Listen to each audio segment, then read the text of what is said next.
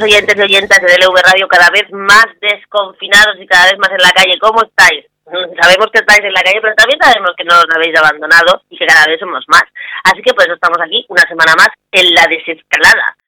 Desescalando, desescalando, hoy vamos a darnos un paseo por un montón de sitios, así que espero que nos acompañéis y lo disfrutéis, porque como cada semana, esto es del V Radio, esto es en la escuela con Nuria, yo soy Nuria y empezamos. Son dos minutos tarde Vaya día que me espera, me pongo un uniforme de eso que no se nota la mierda. Comienzo a fusionarme con un robot que pega unos chispazos de miedo. Y si se acaba el mundo ahí fuera, me la pela, me la pela, me la pela, me la pela, la pela, me la pela, me la pela. Me da igual si llueve o nieva, porque aquí, porque aquí pican las prensas que más de un dios han llevado.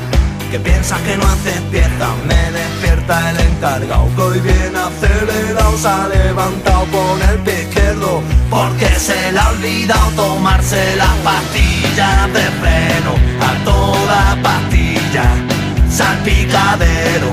Comienza mi pesadilla, muy poco ceros en mi nómina ilegal. Yo como firmo un contrato no puedo parar, parar, pa, pa, pastilla de freno, pastilla, salpicadero. Comienza mi pesadilla, muy poco ceros en mi nómina ilegal. Yo como firmo un contrato no puedo parar, parar, parar, parar, parar, parar.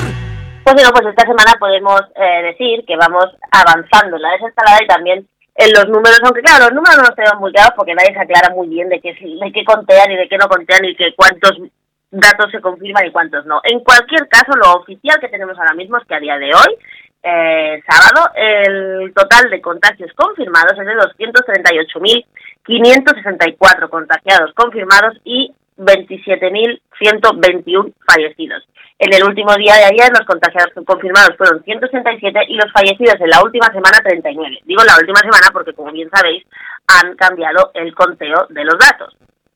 A nivel eh, mundial ya hay más de 5 millones de, de contagiados y más de 300.000 400.000 perdón, muertos y va por delante eh, Estados Unidos como el país con más afectación con casi eh, casi medio millón ya de, de, contagiados, le sigue Brasil, Rusia, España, Reino Unido, Italia.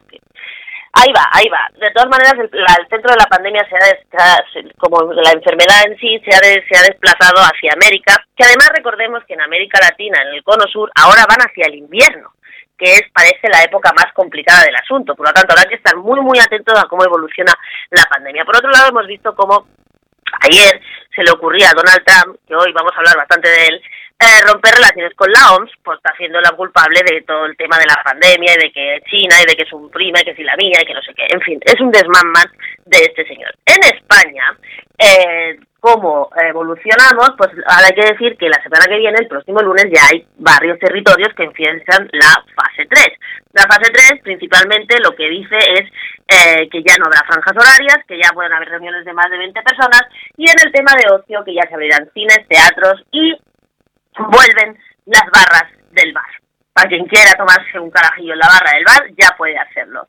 Y sin embargo, lo que también vuelve son las malas noticias laborales. Hemos conocido esta semana, concretamente ayer, que Nissan se iba de Cataluña. Las plantas que tiene Nissan en Cataluña van a cerrar. Van a cerrar sin solución de continuidad y van a cerrar el 31 de diciembre, como bien sabéis. Van a cerrar el 31 de diciembre porque, como también sabéis, los trabajadores de Nissan están acogidos a un ERTE y obliga al ERTE a que no se puede despedir a nadie seis meses después de hasta seis meses después de acabar el ERTE. Bueno, pues los japoneses han comunicado su intención de irse y no negociar absolutamente nada. ¿Qué dejan atrás?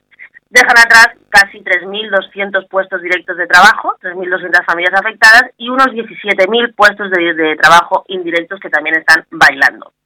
Y toda una afectación que es imposible de calcular porque la rueda de la economía de todas de, de, Barcelona y del Valle Obregat principalmente que es, y del Barcelonés que es donde de donde trabaja de, de, las comarcas donde vive la gente que trabaja en la Nissan de, de zona franca y de Moncada y demás pues es imposible de calcular. Lo que es cierto es que es un absoluto drama. Por supuesto, los sindicatos y los trabajadores ya se han puesto en pie de guerra para intentar por lo menos presionar para que la salida sea lo más digna posible o para que el gobierno, tanto el de la Generalitat, que lleva silbando desde hace 10 años, como el del Estado, que está por otras cosas, pues intenten eh, amortiguar este golpe tan durísimo. Porque además hay que recordar que la Nissan, que lleva yéndose ya mucho tiempo amenazándose con irse, eh, se ha llevado en los últimos 10 años, los últimos 9 años concretamente, subvenciones públicas por valor de 118 millones de euros. 118 millones de euros que ahora se han embolsado y que no vamos a volver a ver.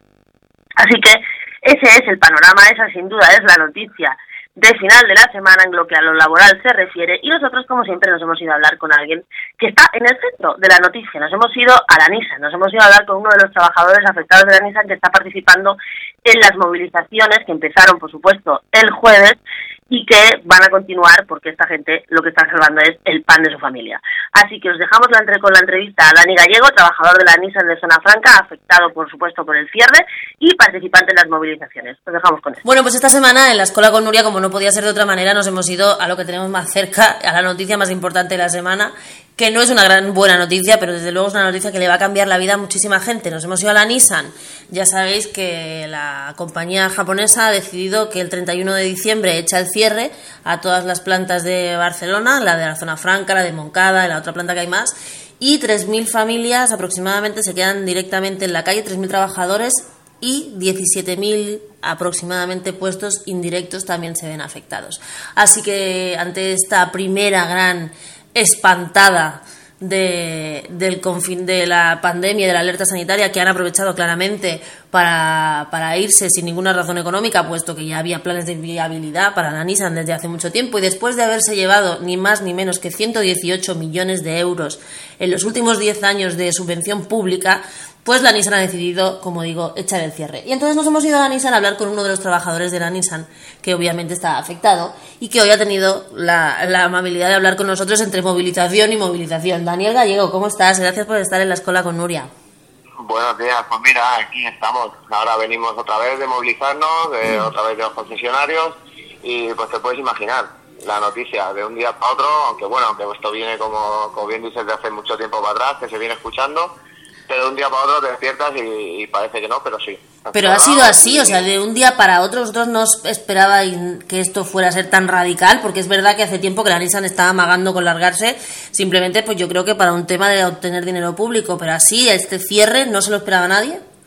Pues el cierre tan inminente, la verdad que no. Eh, estamos un poco a espera, pero bueno, iban llegando vehículos. En 2014, si no me equivoco, llegó un coche eh, ahora hasta hace poco el Mercedes, pero claro, de golpe desaparece el Mercedes, para la producción con lo del COVID de la furgoneta al arranque. Eh, entonces, pues bueno, mm, a ver, teníamos malas sospechas, pero de un día para otro eh, vamos a dar la noticia, el gobierno de España no nos preocupéis, que esto está todo solucionado, esto se cierra, la Generalitat por otro lado más de lo mismo, el gobierno catalán igual. Con lo cual, mm, de un día para otro nos levantamos y la noticia es que cierra y punto. Y ahora todo el mundo se sube al barco, todo el mundo viene a la cara, pero antes no había nadie, ¿sabes? Eso es lo que, te quiero preguntar. dígame, dígame. No, eso es lo que te quería preguntar, que tú llevas en la Nissan seis años, ¿verdad? Sí, y en estos, en estos seis años en los que todos sabíamos que la Nissan peligraba, ¿cuánta gente ha ido allí a ver lo que os pasaba? Pues la verdad que anda poco la cara. Sí que es verdad que los sindicatos han movido, han preguntado, han, eh, tal, pero bueno, eh, al final salía así, la típica foto, la publicación con está todo hablado, no pasa nada. Nada corre peligro, pero lo que se veía al dentro era totalmente diferente. O sea, los ritmos de producción cada vez más altos, cada vez menos producción, se hacían inversiones y la producción seguía bajando hasta el punto que teníamos una producción lamentable para la planta que teníamos. O sea, ¿tú crees que la inversión, la, o sea, lo que se ha hecho adrede, la planta de... Tú estás en Zona Franca, ¿no? Sí, en Zona Franca. ¿Esa planta se ha dejado morir? O sea, ¿se le ha ido quitando la producción adrede para llegar a este punto y poder decir que no se va ni punto? Totalmente, han ido parcheando. Las ayudas que han ido dando han sido parchear. Ir parcheando, ir parcheando, cada vez quitarnos más vehículos, quitarnos más faena, ir echando gente y así, sucesivamente de hoy. Porque vosotros antes del confinamiento ya había gente, ya estabais protestando. Sí, claro, ya, ya se veía venir porque ya nos habían dicho que el Mercedes clase X pues lo quitaban, desaparecía de la producción eh, y las producciones que se habían prometido pues no eran las que las que estamos haciendo, eran muchísimo menores. con lo cual pues sobraba muchísima gente y bueno. Vamos, que estaba hasta cantado. ahora, claro, Y- hasta el momento que han dicho cerramos la planta, se queda todo el mundo en la calle, que te he de corregir, son 25.000 familias indirectas las que se quedan en la calle. un montón, yo creo que es incalculable para la, para la claro, Barcelona y para la comarca del Baix Llobregat y para todo. Yo creo que es incalculable este, este, el número de gente que va a estar afectada, porque indirectos hablamos de la gente que produce para la Nissan, pero comercios, bares, todo, o sea, todo se va a ver afectado por una, por este, por este desastre. Efectivamente. Así que bueno, hasta el día de hoy, pues eso, han salido pues a la foto mm, los políticos, que son los que tenían que haberse sentado hacía tiempo a, a mover lo que deberían de haber hecho, no dedicarse a hacer otras cosas que no van para nada, solo para llegar a estos problemas. Y ahora pues lo pagamos los de siempre, los trabajadores, las familias de, de a pie, los que al final les pagamos el sueldo a ellos, ¿sabes? ¿Y ahora qué, cuál es el plan? Porque claro, ahora algo tendréis que hacer, porque... hay que- El plan. Ajá. El, plan es que no tenemos plan ninguno. O sea, nosotros hemos llegado allí, nos han avisado de que cierra la empresa y ya está. El plan es el siguiente, que en diciembre se cierra. O sea, no, no hay ni el plazo que decían hipotéticamente si cerraba, que se daría de un año o dos, que va. No, están La acabando- que en diciembre, Están fuera. contando los seis meses que tienen que aguantar a los trabajadores Correcto. después de los ERTES y ya está, ¿no? Correcto. Todo lo que se decía de que no se iba a despedir a gente, pues bueno, ya veis que somos los primeros de la cabeza de turco, pero bueno, que detrás vendrá mucha más gente, evidentemente, con esto. Bueno, y vosotros como trabajadores y trabajadoras a nivel de movilización, ¿qué tenéis previsto hacer? Porque claro, supongo que ya, o sea, aunque esté tan claro, alguna cosa se, podrá- se tendrá que pelear.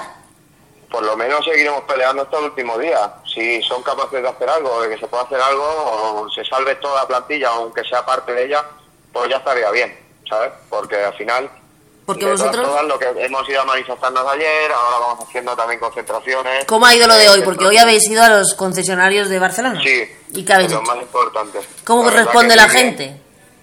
mucha afluencia, la gente muy bien, sobre todo la gente que no tiene nada que ver con la empresa, mucho apoyo de todo el mundo y se están portando la verdad que muy bien.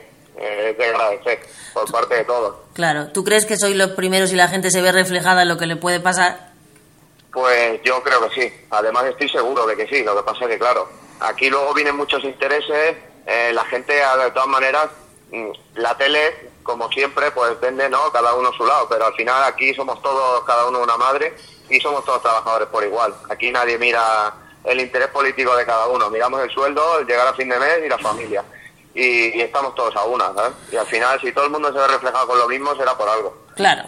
Y aún estando todos a una, la situación que más os preocupa, o sea, porque no sé si se han hablado de prejubilaciones, no sé si se está dando alguna opción, no sé si se oye algo de que alguien pueda, pues eso, ¿no? Sobre todo la gente más mayor, que, que quizás es la que lo tiene peor, claro, la gente que lleva ahí Claro. 30 años y a lo mejor tiene ahora 50 y algo, es muy difícil encontrar un trabajo. ¿Se está hablando de algo de para esa gente o no sé?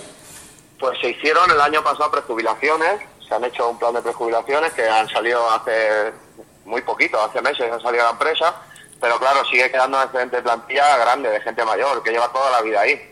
Yo a unas malas, yo tengo 36 años, yo salgo de ahí y pues me tendré que buscar la vida. La verdad que no de buen gusto para nadie, una vez que estás fijo en un sitio y tienes pensado tu futuro y estás tranquilo, pues esto, ¿no? Pero claro, como tú dices, hay gente que tiene de 50, 53, 51, 40 y muchos. Entonces, toda esta gente que lleva toda la vida ahí, tú imagínate ahora, ¿sabes? Incluso hay familias que están enteras ahí, o sea, Claro. eso es un drama, es un desastre. Bueno, ¿y qué movilizaciones tenéis previstas en los próximos días? Porque lo que te Pues interesa... ahora estamos a la espera, estamos a la espera de que nos vaya informando el sindicato y bueno, vamos haciendo, iremos haciendo. ¿Os creéis esto de que van a intentar traer otra marca que fabrique a la Nissan? Yo te hablo a título personal, yo Ajá. ya no sé qué creerme, ¿sabes? Estaría muy bien, estaría muy bien porque de hecho sería salvación de los puestos de trabajo. Pero después de todo lo que han hecho, yo no me creo nada de esta gente ya. Al final ellos viven muy bien, con unos sueldos muy grandes y nosotros somos los que pringamos siempre. Aquí, aquí nos tienen en la calle a todos y aquí están. Ellos vienen a la foto muy bien en su casa, con su marisco en la mesa y nosotros a pringar. Y ahora ya que- te digo, como bien dices, la gente mayor, que son los que peor están, a ver qué solución le dan. Porque sí, claro, les pagarán su prejubilación, les pagarán lo que les toque, pero esa gente se queda sin trabajo. Y el dinero se acaba, ¿sabes? Hay cosas que pagar. Y ahora que estamos hablando de los que vienen a hacerse la foto, ¿cómo crees tú que influye, por ejemplo, una poli- o sea, unas declaraciones y una política tan agresiva contra la industria del automóvil, porque no puedes estar intentando demonizando el coche siempre y luego pretender que la industria del automóvil dé trabajo a todo el mundo. No sé si me explico. Sí, sí, que te explicas, además sé por dónde van los tiros. Eh, mi opinión personal, mejor no te la voy a dar, porque de esa persona no puedo decir nada bueno, o sea, le deseo lo peor, porque lo que ha hecho es, tirarnos a la calle como perros, abandonados y encima mm, jactarse de ellos, ¿sabes? Cuando somos una empresa grandísima. Pero bueno, eh, no sé, es que no sé qué, qué, esperan, de lapidar la automoción. Bueno, hay opciones, no hay alternativas. Supongo que, que deberían de haberse planteado invertir antes, en vez de decir vamos a lapidarlo, vamos a hacer algo sostenible. Que de hecho se estaba haciendo y nosotros, la planta Nissan, hemos sido pioneros en ello. No sé, no sé esas declaraciones qué es lo que quieren hacer, no sé cuál es su plan de futuro, pero bueno, la verdad que no lo veo, no lo veo nada bien. No lo veo nada bien y, evidentemente claro que tiene que ver. Tiene que ver y, aquí están los, resultados de todo ello. Que somos los primeros y Renault irá detrás y Ford ya también está en el tema y así vamos. Bueno, ¿tú crees que al final solo va a sobrevivir la SEAT o ni eso? Pues no lo sé, no sé, esta opinión es muy personal, pero claro, sí que es verdad que es muy grande, pero te voy a decir que he visto lo que se ve desde fuera. Es mi opinión personal, esto no tiene nada que ver con el resto. Mm, posiblemente lleguen y se la lleven también. También. Porque al final, visto lo que se ve desde fuera, porque la gente lo que ve de fuera, al final esos países eh, es normal que no quieran invertir aquí, si van viendo esto, es que es normal yo creo que tener la sensación de que si una empresa como la Nissan, que lleva ahí ochenta y pico de años en la zona franca, han sido capaces de levantarla así en seis meses, todo el mundo, nadie es intocable. Claro, evidentemente. Una empresa grande, además que mueve muchísima gente en Barcelona, que es que, no, no, se explica aún. Es decir, si una empresa de este calibre se marcha y queda impune, porque al final sí van a tener que pagar dinero, pero estas empresas lo tienen y lo pueden hacer. pero ¿Y el resto de empresas? O sea, la gente está, estará acojonada en su casa, normal. Evidentemente. Normal, esperando que llegue un día, se levante un lunes para ir a trabajar y te digan que no tienes un duro para meter en casa. Bueno. Daniel Gallego, muchísimas gracias por estar aquí con nosotros, muchísimo ánimo. Aquí está DLV Radio para todo lo que necesitéis. Es vuestro altavoz, vuestra casa. Ánimo y esperemos que algo se pueda hacer y que esos puestos de trabajo se puedan salvar y todas esas familias, pues esta horrorosa noticia, además en esta situación tan mala, eh, pues se pueda mitigar de alguna manera. Nosotros estamos aquí para lo que vosotros necesitéis. Pues muchísimas gracias por darnos voz y por el apoyo que nos estáis dando y esperemos que sea así, que tengamos un futuro por lo menos medianamente claro a corto plazo. Muchas gracias, Dani. Muchas gracias, buenas tardes.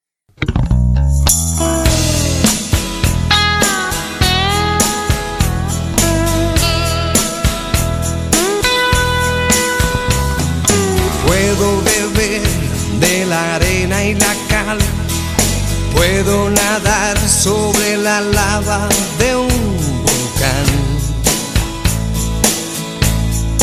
Puedo soñar que tengo el cielo sembrado de arrecifes de coral. Puedo correr sobre las olas del mar. Puedo viajar sin moverme del sofá. Puedo jugar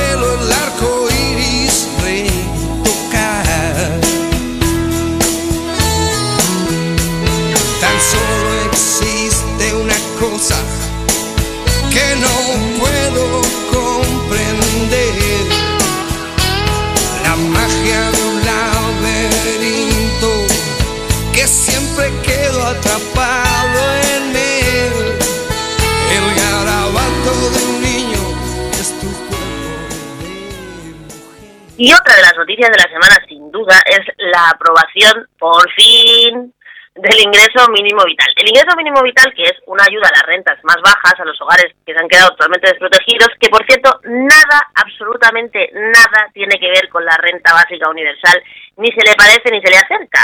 Es un subsidio más para la gente que se ha quedado más desprotegida o para la gente que tiene menos ingresos. Es un subsidio más como los que ya existen en las comunidades autónomas que no ha solucionado absolutamente nada. pero que siendo una prestación en este momento de especial urgencia, la verdad es que sí hay que reconocer que hay gente a la que desde luego le va a ayudar por lo menos a comer y a salir de las colas del hambre de, de los bancos de alimentos, pero que no es ninguna revolución, no es ninguna novedad, no es por supuesto ningún avance social, no es un derecho, con lo cual va vinculado a los a los presupuestos y el día que los presupuestos no lo contemplen dejará de pagarse, pero desde luego es una medida pues que llega tarde porque desde marzo hay gente que no ha cobrado ni un puñetero duro, pero que esperemos que amortigue un poco la situación de eh, desesperación de muchas familias que se han visto sin nada de la noche a la mañana y otras que ya no estaban, porque hay que reconocer que a mí me lo que me parece una, una cosa estupenda es que hay gente que parece que haya descubierto la pobreza ahora. Hay gente y sobre todo la clase política se ha dado cuenta que se ha oído ahora que hay pobres. Ha habido pobres siempre, últimamente había más y ahora hay muchos más, pero subsidios de este tipo no solucionan el tema de la pobreza, solucionan el tema de comer, que hay que solucionarlo. Pero demostrar que eres pobre para poder comer sigue siendo una cosa que lo único que hace es estigmatizar, lejos de ser un derecho como quería ser la ley de independencia, por ejemplo, no es más que un subsidio, una renta miserable de supervivencia, pero que en los tiempos que corren, bienvenida sea. En cualquier caso, vamos a explicar un poco cómo va y también nos informamos de que como hay mucha gente que, de la que nos escucha que puede ser que conozca a alguien o que ellos mismos quieran solicitarla, en la página web de DLV Radio y en la, el Facebook de la escuela vamos a colgar toda la información, incluso el formulario de cómo se solicita. Pero vamos a hacer un repaso, acogiéndonos a una, a una esquema que ha colgado la cadena SER, que dice, explica que es la renta, eh, el ingreso mínimo vital. El Real Decreto define 14 tipos de hogares diferentes en función del número de miembros con los que cuenta y cada uno tiene su propio umbral. El más bajo es de solo un adulto, que es de 462 euros, y el más alto es una familia con cinco miembros que llegarán a cobrar 1.015 euros al mes. Así, por ejemplo, si un hogar de este último tipo, con más de cinco miembros, tuviese rentas mensuales de 700 euros al mes, el ingreso mínimo vital les aportaría 315 hasta llegar a los 1.015 euros al mes. El, Ministerio de Seguridad Social apunta a una ayuda media por hogar de 313 euros. Eh, ¿Qué es así el ingreso mínimo vital? Pues es un complemento económico para los hogares que menos ingresan, para alcanzar un cierto umbral de rentas. La cuantía de la ayuda dependerá de dos factores, del tipo de hogar, que determinará la cantidad a la que hay que llegar, y de las rentas que tenga ese hogar. Por otro lado, ¿a quién va dirigido? Bueno, pues se trata de combatir situaciones de necesidad más acuciantes, pensando sobre todo en los más pobres de la sociedad española, los que tienen unos ingresos medianos por unidad de consumo de 315 10 euros al mes. Los beneficiarios de la ayuda serán, por tanto, los hogares, no las personas. Esto es muy importante, las unidades familiares, no las personas. Y el Ministerio calcula que se alcanzarán a 850.000 hogares cuando el ingreso mínimo vital esté totalmente implantado, que estos vendrían a ser una media de 2.300.000 personas. ¿Qué requisitos hay que cumplir para acceder al ingreso mínimo vital? Aunque la ayuda va al hogar, el solicitante de referencia tendrá que tener más de 23 años y menos de 65. ¿Eh? Los pensionistas están fuera del ingreso mínimo vital, los jubilados. Valen los mayores de 18 años en caso de que tengan hijos a cargo. Tienen también que ser residentes en España de forma continuada e ininterrumpida durante al menos el año anterior a la prestación de la solicitud. Los capacitados para trabajar tienen que estar inscritos como demandantes de empleo y el patrimonio, en el caso de los beneficiarios sin hijos a cargo, deberá haber vivido eh, deberán y deberá haber vivido de forma independiente al menos tres años. La gente joven que no tenga hijos tiene que estar viviendo sola por lo menos tres años. En cuanto a los requisitos económicos, hay que tener al menos eh, hay que tener menos renta que el umbral que uno se le aplica por la situación del hogar. Así, para un adulto solo hay que ganar menos de 462 euros al mes. También habrá un test de patrimonio que dependerá del tamaño de la familia, del que se excluirá la vivienda habitual. El nivel máximo para un adulto será de 16.614 euros y el umbral sube hasta los 43.196 para los hogares de más de 5 miembros. Ahora, ¿cómo se solicita? El Ministerio de la Seguridad Social va a poner en marcha las ayudas de oficio sin necesidad de que sean reclamadas por unos 100.000 hogares en situación de necesidad que ya tienen identificados que ellos sabrán porque lo notificarán. El resto tendrá que solicitar la ayuda a la seguridad social, preferiblemente a través de la web. Perdón. También se puede hacer por correo ordinario a partir del 15 de junio. Habrá que acreditar documentalmente los requisitos de edad y residencia y la seguridad social hará el cálculo de las rentas y el patrimonio para saber si corresponde o no. La ayuda se mantendrá mm, indefinidamente mientras exista la situación de necesidad. El Gobierno tiene previsto elaborar un reglamento en las próximas semanas para incentivar la salida de la exclusión de los hogares perceptores, arbitrando un mecanismo para aumentar los ingresos. que no suponga perder el ingreso mínimo vital, sino que vaya menguando gradualmente. ¿Cuándo se va a empezar a cobrar? Los primeros 100.000 hogares a finales de junio. En la siguiente nómina, pues en julio. Y el cobro será mensual. ¿Cuánto se va a gastar el gobierno? Más o menos unos 3.000 millones de euros al año. ¿Qué falta por poner en marcha? El gobierno quiere que el, ingreso mínimo vital vaya más allá de la prestación económica, incluso también incluirá itinerarios de inserción, salir de la exclusión en colaboración con comunidades autónomas, ayuntamientos, ONG, la, la, la, la, la. Pero bueno, esto ya lo veremos. El caso es que todo el mundo que lo necesite, a partir del 15 de junio lo puede reclamar, a inscribirse a través de la web de la Seguridad Social. Esperemos que a quien se le llegue, a quien le tenga que llegar.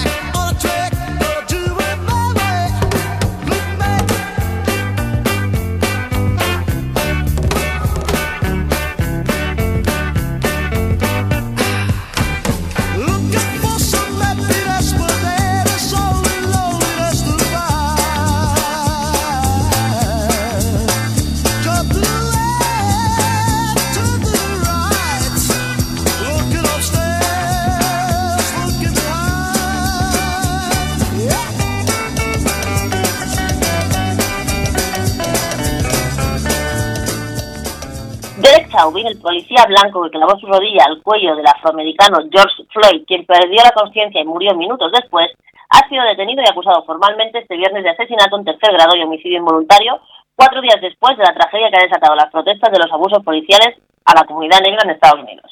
Todos sabéis que eh, hace unos días eh, George Floyd fue detenido, interceptado por la policía, y este señor, Derek Chauvin, presuntamente, pues lo detuvo y no tuvo otra cosa que pensar que hacer que ponerle la rodilla en el cuello hasta que se lo cargó. No es la primera vez, de vez en cuando, algún poli blanco americano le da por ir y salir a matar negros. Así, tal cual.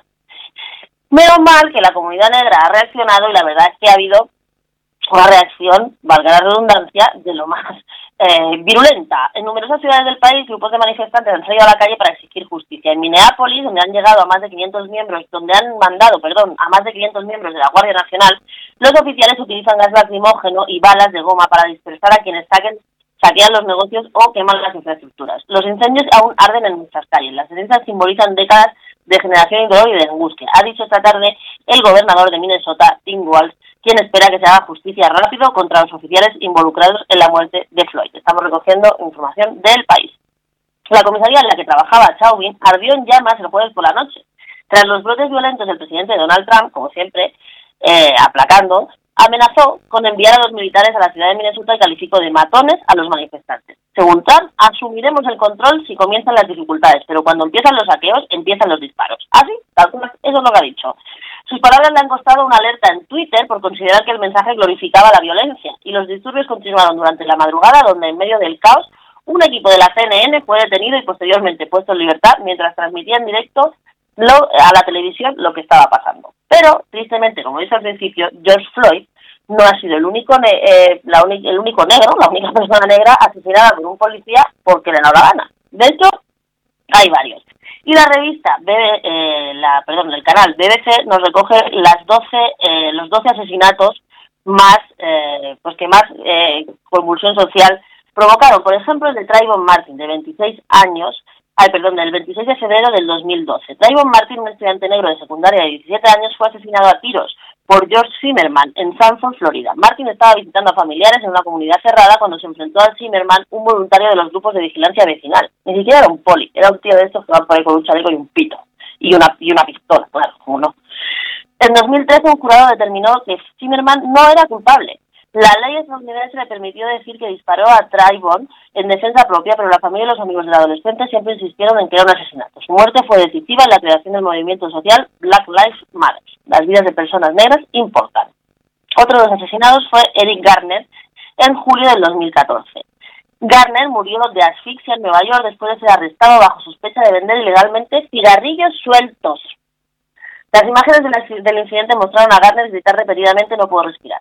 Lo hacía mientras se veía a un policía blanco, Daniel Pantaleo, con su brazo alrededor de su cuello en un aparente estrangulamiento. Un gran jurado estatal se negó a presentar cargos penales contra la agente, lo que provocó protestas en varias ciudades estadounidenses. Pantaleo fue despedido del, Departamento de Policía de Nueva York cinco años después del evento. Sí, él fue despedido, pero otro está en un hoyo. Otro de los asesinatos fue el de Michael Brown. El 9 de agosto de 2014, el movimiento Black Lives Matter ganó visibilidad internacional después de que Michael Brown, de 18 años, muriera por los disparos del agente de policía blanco Darren Wilson luego de un altercado. El incidente en Ferguson, Missouri, desencadenó protestas violentas que, determinaron, que terminaron en una muerte, varias personas heridas y varios cientos de arrestos. Otras personas estallaron en noviembre de ese año después de que un jurado decidió no acusar a Wilson, quien renunció a la fuerza policial. En 2015, el 4 de abril de 2015, hubo otro asesinato de Walter Scott, un hombre negro de 50 años que recibió tres disparos por la espalda mientras huía de la policía, del policía Michael Deslanger en North Charleston, en Carolina del Sur. El agente había detenido el auto de Scott debido a una luz de freno rota. Slanger fue sentenciado a 20 años de cárcel en 2017, mientras que la familia de Scott alcanzó un acuerdo por 6,5 millones de euros con las autoridades de North Charleston.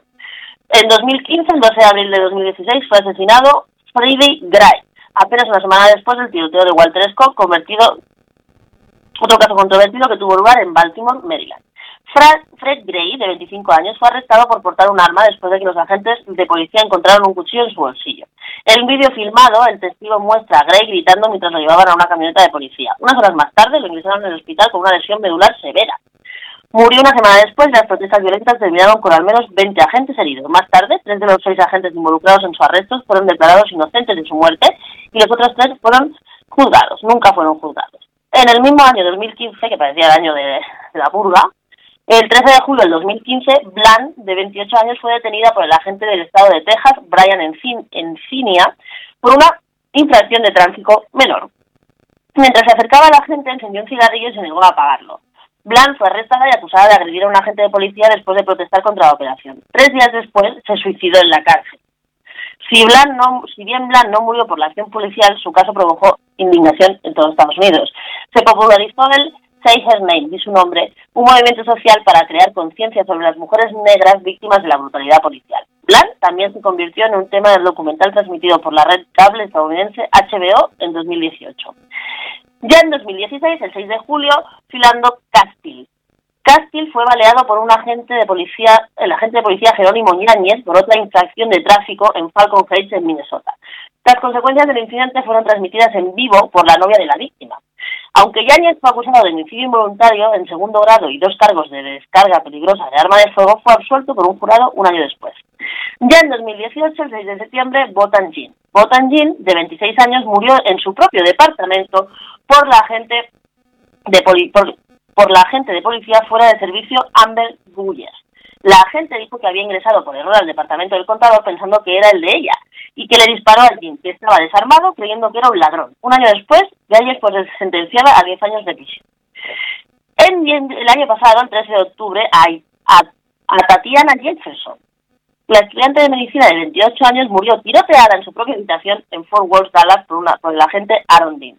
Dean había sido enviado a su dirección después de que un vecino alertó a la policía de que la puerta de la entrada de Jefferson estaba abierta y le disparó a Jefferson a través de la ventana de su habitación. Fue acusado de asesinato, pero aún no se enfrenta a ningún juicio público. Y en marzo, el 13 de marzo de este año, Briona Taylor. Briona Taylor, una técnica de emergencias médicas de 26 años, recibió ocho disparos cuando los agentes ingresaron en su departamento de Louisville, Kentucky, el 13 de marzo. Estaban ejecutando una orden de allanamiento como parte de la investigación de drogas, pero no se encontraron estupefacientes en el piso.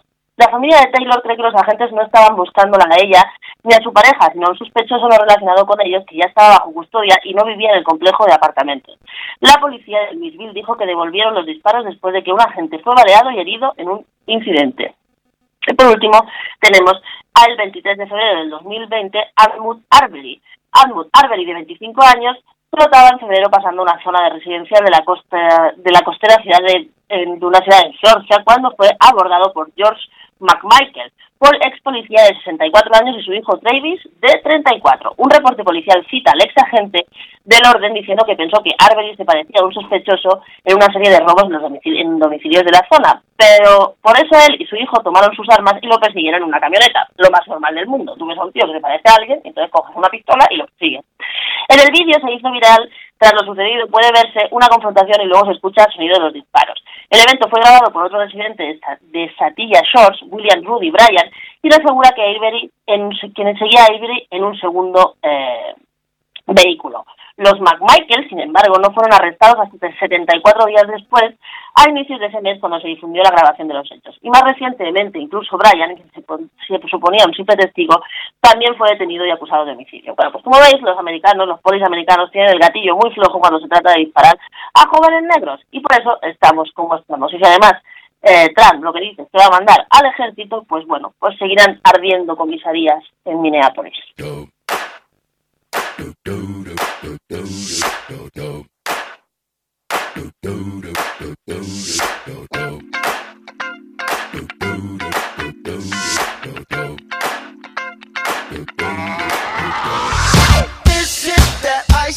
Michelle fight for that white gold. This one for them hood girls, them good girls, straight masterpieces. Styling, wildin', living it up in the city. Got Chuck's on with Saint Laurent. Gotta kiss myself, I'm so pretty. I'm too hot. Call the police and the fireman. I'm too hot. Make a dragon wanna retire, man. I'm too hot. Say my name, you know who I am. I'm too hot. And my band bought that money. Break it down. Girls hit you, hallelujah. Girls hit you, hallelujah. Girls hit you, hallelujah. Cause Uptown Funk don't give it to you. Cause Uptown Funk don't give it to you. Cause Uptown Funk don't give it to you. Saturday night and we in the spot. Don't believe me, just watch.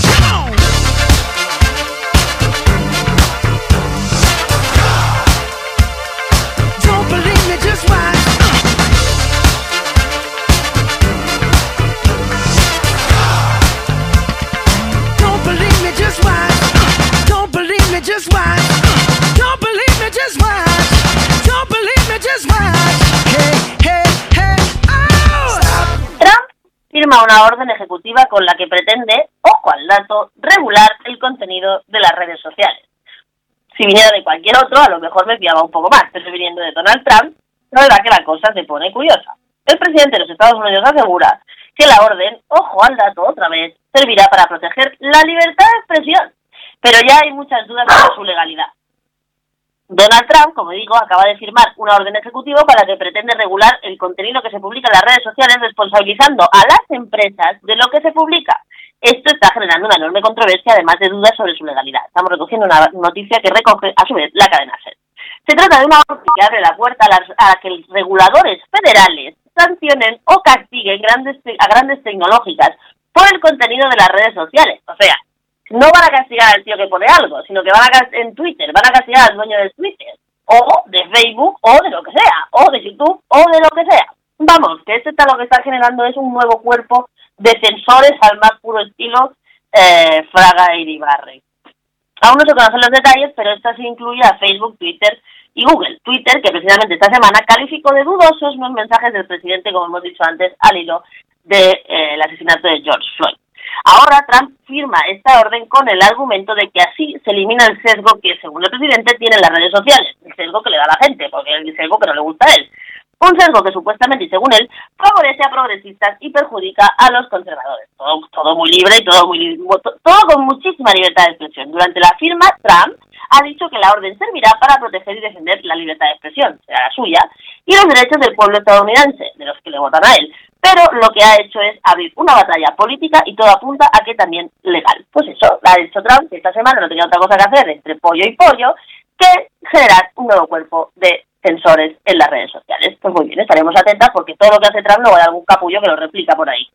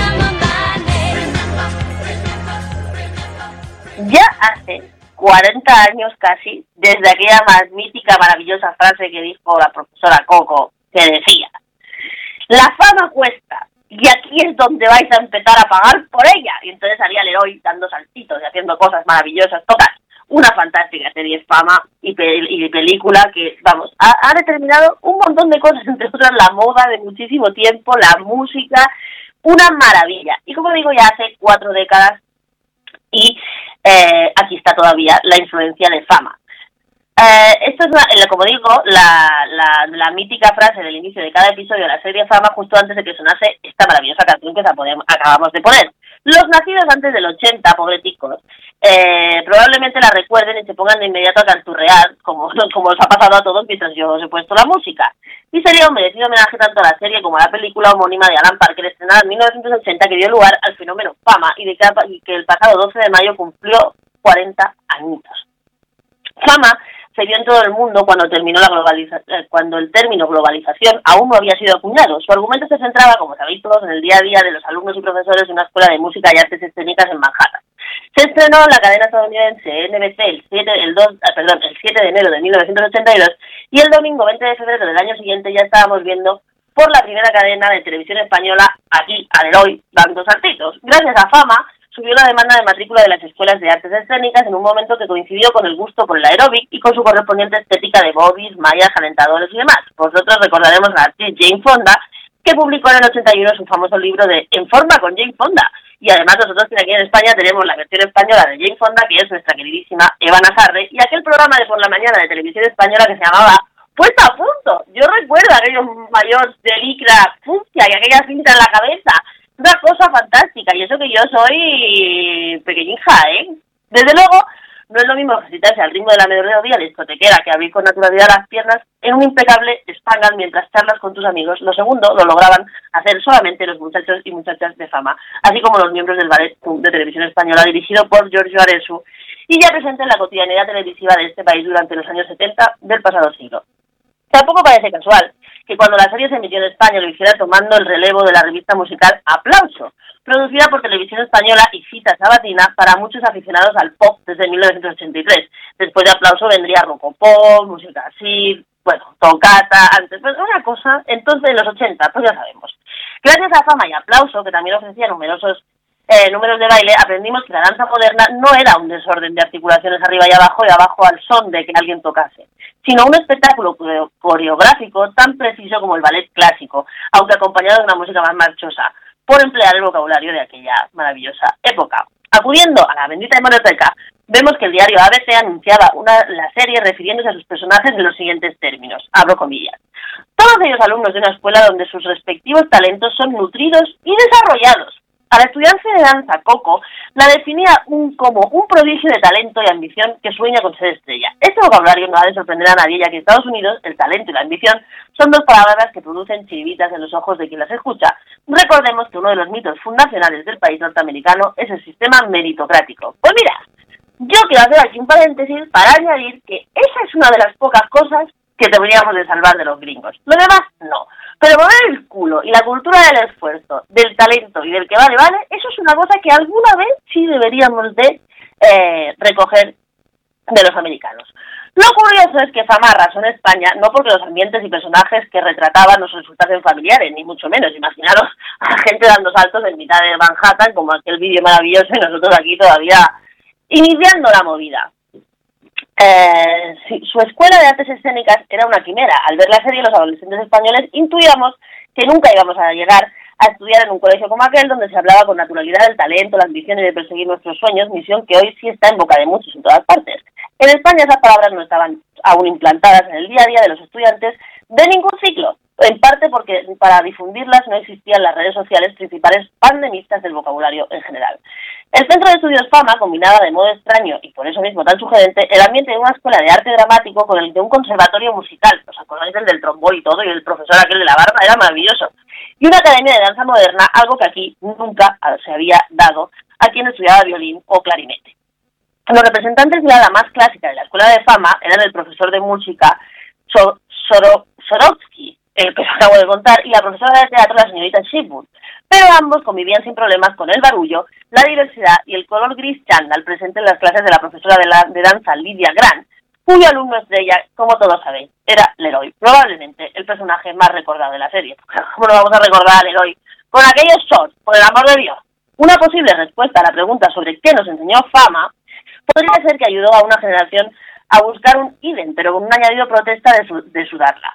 Fama nos enseñó a ser meritócratas, a lograrlo todo con trabajo y tesón, independientemente de nuestro origen social, cuyo eh, los valores de la que la serie ofrecía no estaban en sintonía con los de la figura del vende exclusivas actual, cuyo único talento reconocido es el de ser espabilado. Quizá por eso la versión española de los chicos de fama, en los años 90, aquellos jóvenes, aunque sobradamente preparados, el acrónimo lo idearon los publicistas de un anuncio de Renault Clio, en un guiño al término WASP, que definía el colectivo más poderoso de la sociedad estadounidense formado por ciudadanos blancos de origen anglosajón y protestantes. El caso es que hace ya 40 años de esto y en medio tuvimos un intento, un intento de fama español que fue la serie Un Paso Adelante, emitida por Antena 3 entre el 2002 y 2005 con eh, personajes tan maravillosos como Carmen Arranz, que era Lola Herrera, que interpretaba nuestra versión de Lidia Grant, o la hermana de Penélope Cruz, que también actuaba, o el último ganador de Masterchef, Miguel Ángel Muñoz, que también estaba allí. Pero no fue lo mismo, ni fue parecido, fue un, como decimos aquí, un tastet, un tastet de fama. En cualquier caso, aquí os dejo, menos mal que tenemos la hemeroteca, menos mal que tenemos YouTube, menos mal que tenemos todas las plataformas digitales y menos mal que podemos seguir disfrutando del héroe y dando saltitos.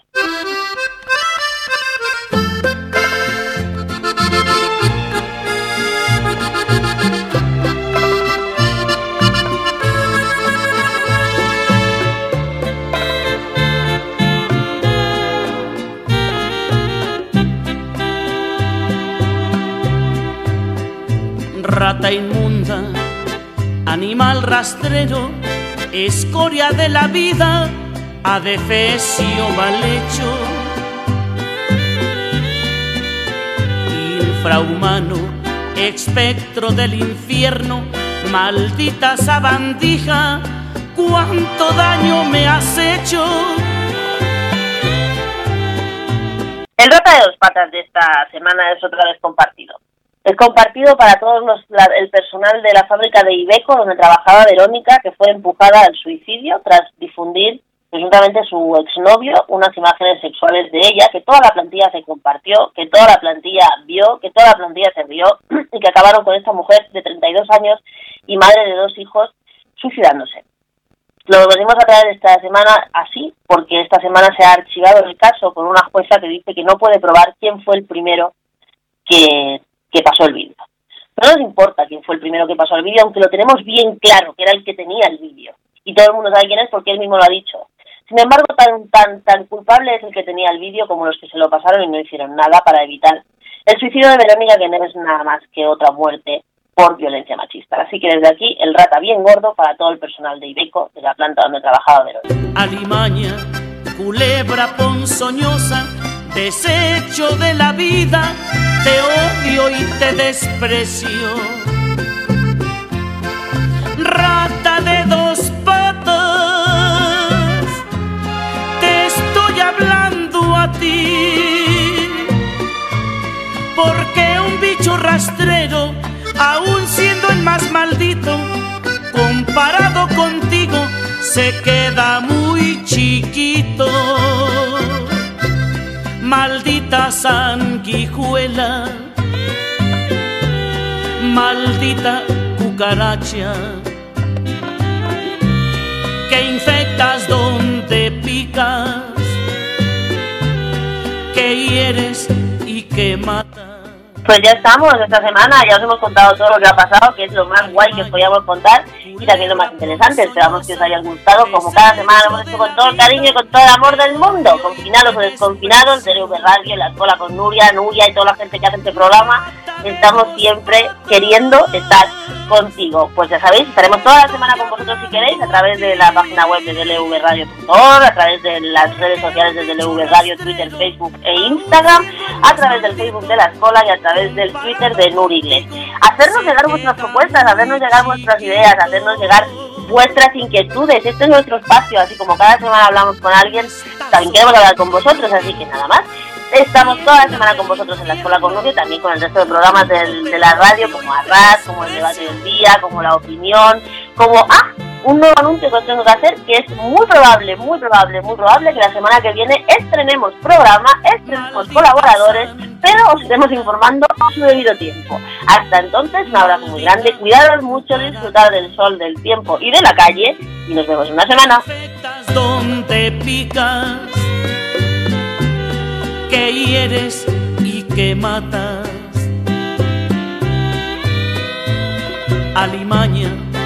Culebra ponzoñosa, desecho de la vida, te odio y te desprecio.